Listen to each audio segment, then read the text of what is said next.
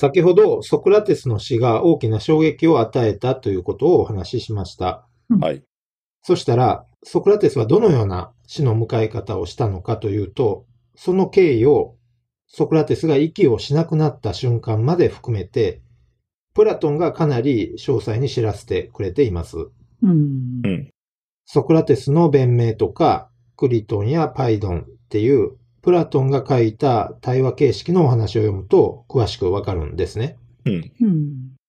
先ほど、ソクラテスの死は大きな謎だったと言いましたけど、どういう経緯で死に至ったかっていうその経緯自体はごく単純で、ソクラテスはアテナイっていうポリスですね、都市国家と呼ばれているようなものですけれども、このポリスの認める神々を信じずに、新しい、ちょっと変なね、神霊のようなものの祭りをこう導入していると。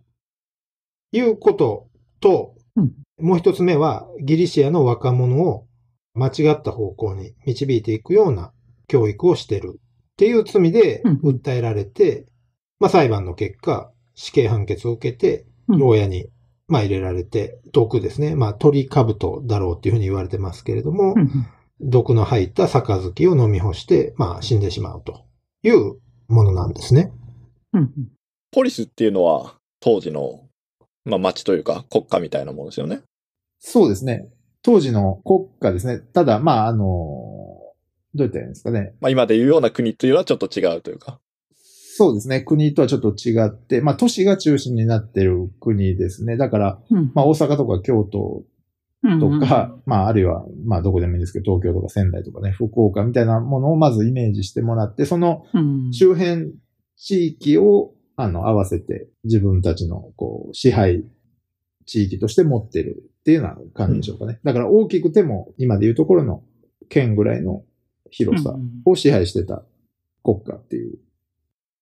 このポリスの認める神々っていうのは、あの、ゼウスとか、結構有名な神様いると思うんですけど、うんそういうイメージでいいんですかね？そうだと思います。あの、うんゼウスも入るし、まあね、そのゼウスの、えっと、息子のアポロンとか、あるいは、そのアテネの、なんでしょうね、守護、女神であるアテネとか、うんね、なんか、要するに昔から伝来されているギリシャ神話として僕たちも知っているような、うんあの、神様たちですね、たくさんいるんですけれども、そういう神様とは違うような神様を新たにね、なんか変な神様導入して、なんかそういうのの祭りをしたりして、なんかこう、怪しげなことをやってると。うん実際ソクラテスはそういうことをやってないっていうふうに言ってるんですけどね。あの、プラトンが描くソクラテスは、そういうような新しい神々の祭りをこう導入しようとしていたわけじゃないというふうに言ってるんですけれども、うん。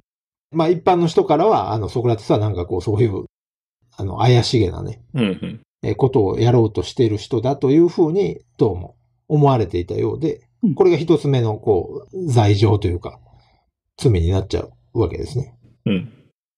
まあちょっと冤罪まではいかないかもしれないですけど、まあ死ぬほどの罪ではないんじゃないかって、そういうことは思いますよね。そうですね。ただね、あの、一つ目の罪はね、うん。まあ、アテナイっていうその、ポリスですね。都市国家が、まあ、公式に認めてる神様たちをね、信じずになんか新しい神様勝手に導入してるっていうのは、はいはい。今のうん僕らの感覚ではあんまりよくわからないんですけど、これ結構大きな罪、あ、そうなんですか。不敬心っていううん。うん。漢字で表すと難しい言葉になるんですけど、その神様を敬ってない罪へっーていうのは結構大きなへ罪ーだったらしいです。おーあとさっきこう、鳥兜の毒で死んだとおっしゃってたんですけど、僕これなんか毒人参だっていう風に聞いて覚えてるんですけど、そうですよね。なんていうかな、いろんな本読んでも毒人参って結構書いてありますよね。だから僕も毒人参最後飲んで、あの、ソクラテスなんか、あの、亡くなったっていう、なんか僕もの中にもあるんですけど、うん。なんかどうもう、ん。こう、最近の説では、あの、こう、鳥兜うん。だったんじゃないかっていう説が出てきてますね。うん。なんだろう、似てるんですかね。なんかやっぱりあれなんですかね。割と、こう、自然に生えていて、うん。そっから、こう、作りやすい毒ってことなんでしょうかね。昔あれですよね、じゃがいもとかもなんか毒があるから、なんか悪魔の食べ物みたいにね、言われてたみたいな。うんああ。あれですごいね、多くの人が死んだみたいな。南米から持ってきた時に。なんかトマトとかも昔は食べるものじゃなかって、うんなんか園芸用だったみたいですね。えーまあ、でもトマトもなんかもともと別にヨーロッパになくて、うん南米かどっからか持ってきたみたいな植物なんですよね。そうですね。うん。今ね、イタリア料理といえばなんかトマトみたいうなんイメージあるけど、全然なんかそんなことはなかったみたいな。なんかイタリアの人たちがなんか飢饉かなんかでお腹減りすぎてトマトを初めて食べて美味しいって気づいたみたいな、そういう経緯らしいですよ。へえ。そうなんですね。はい。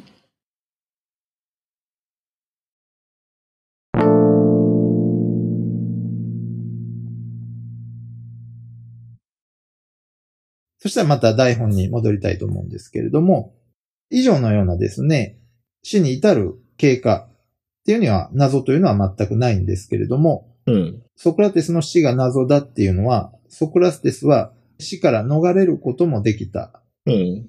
ということですね。少なくとも二度逃れるチャンスですね。うん。裁判で裁判員の人たちに、判決を下す人たちに上場、酌量をね、もうこんなことしないで許してくださいっていうことを求めるチャンスと、うん。あと死刑宣告が出された後に、まあ収監されますよね。牢屋に入れられますけれども、その牢屋自体からね、逃亡するチャンスっていうのがまあうん。うん。ありました、ねうん二度逃れるチャンス少なくともあったはずなんですけれども、それにもかかわらず、ソクラテスは平然とね、死を受け入れて、非常に落ち着いた姿で亡くなっていった。ということに、うん。ソクラテスの死が謎だ。という、まあ、考え方が出てくるんだと思います。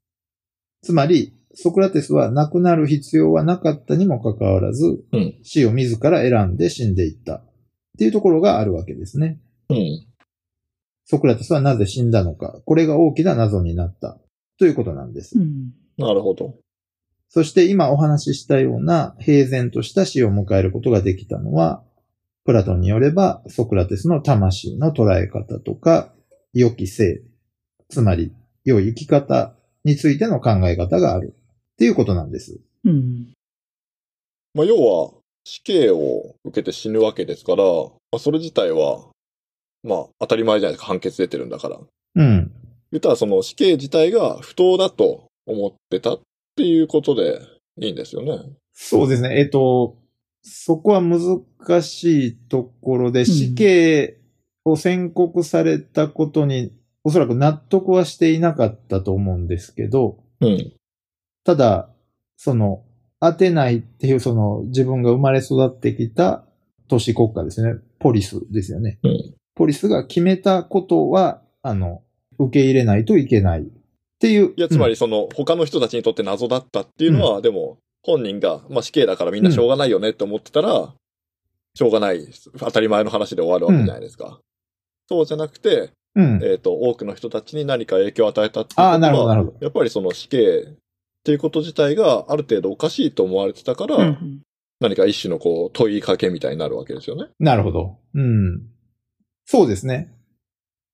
それはそうだと思います。あの、ですから、どう言ったらいいんでしょうね。ソクラテス自身も、その、なんていうか、神様を敬ってないとか、うん若者を誤った方向に導いてるっていうことに関しては、自分の身は潔白だと思ってると思います。で、うんお弟子さんとか仲間とか友人も同じように、ソクラテスそんなことしてないっていうふうに思ってたと思います。なるほどね。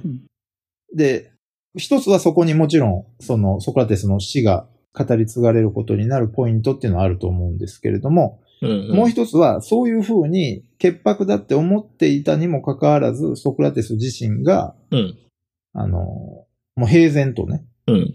その死刑宣告下されたという、その宣告に従って毒を飲んでそのまま亡くなっていったとうんうん。いうこともやっぱりあると思うんですよね。う。うんん。だから、その謎っていうのはどう言ったらいいんかな？いくつもあると。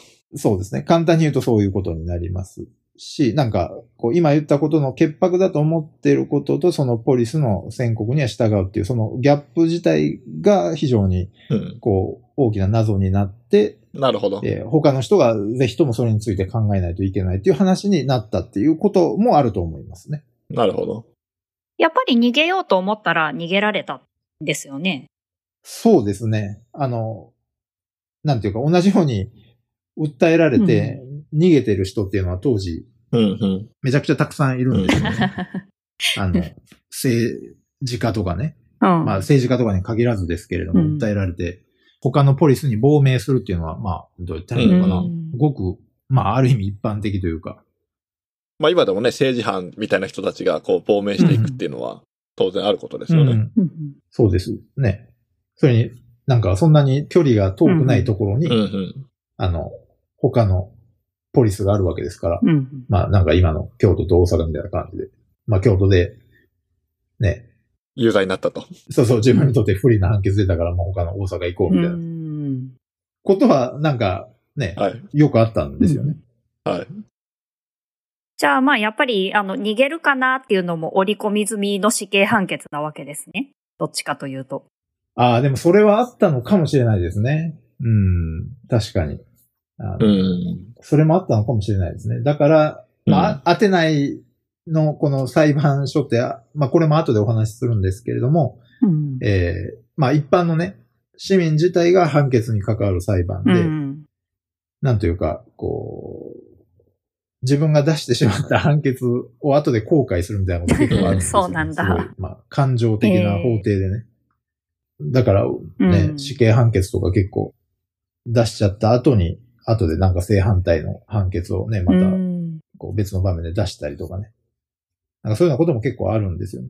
結構ノリで決まっちゃうんですね。そうですね。その場の雰囲気でね、ううん。流されやすいっていうのは本当にあるんですよ、ねなるほど。これがだから、まあソクラテスの死がですね、大きな謎になって、それがなんていうか、弟子たちに大きな衝撃を与えて、弟子たちが、うん。まあ問題として捉えて、語り継ぐことによって、ソクラテスの名前が僕らに伝わってるっていうことの、うんうん。まあ簡単な経緯っていうことになると思います。はい。なるほど。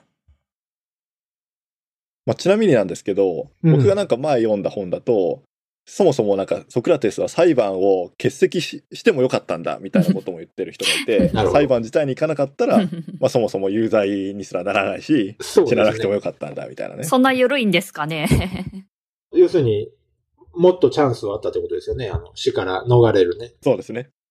あの、実際に当時のね、アテナイってもう、めちゃめちゃ訴訟社会というか、なんかこう、アテナイうんっ。ていうポリスを、都市国家をこう運営するうん。上で何か問題が起きたら、もう全部裁判に持ち込まれて、へほんで、うん要するになんか有罪か無罪か、ね、あの、罰金化されたりね、もう悪くするうと死刑になったりということはもうめちゃめちゃたくさんあったんですよね。えで、だからそもそも、もう、そうやって裁判に持ち込まれた時点でどうなるかわからんからって言って、ーうんうん。国外に亡命する人とかっていうのはもういくらでもそういう例っていうのがあったと思うんですよ。なるほど。だから、裁判にそもそも行ったのが、まあ死刑宣告をされるという意味では、間違いだったと、うん。ね、いうふうに、まあ言えると思いますね。うんだから行かなければっていう選択肢ももちろんあったと思います。だから、そういう意味では3回になりますよね。統合のチャンスっていうのはね。うん。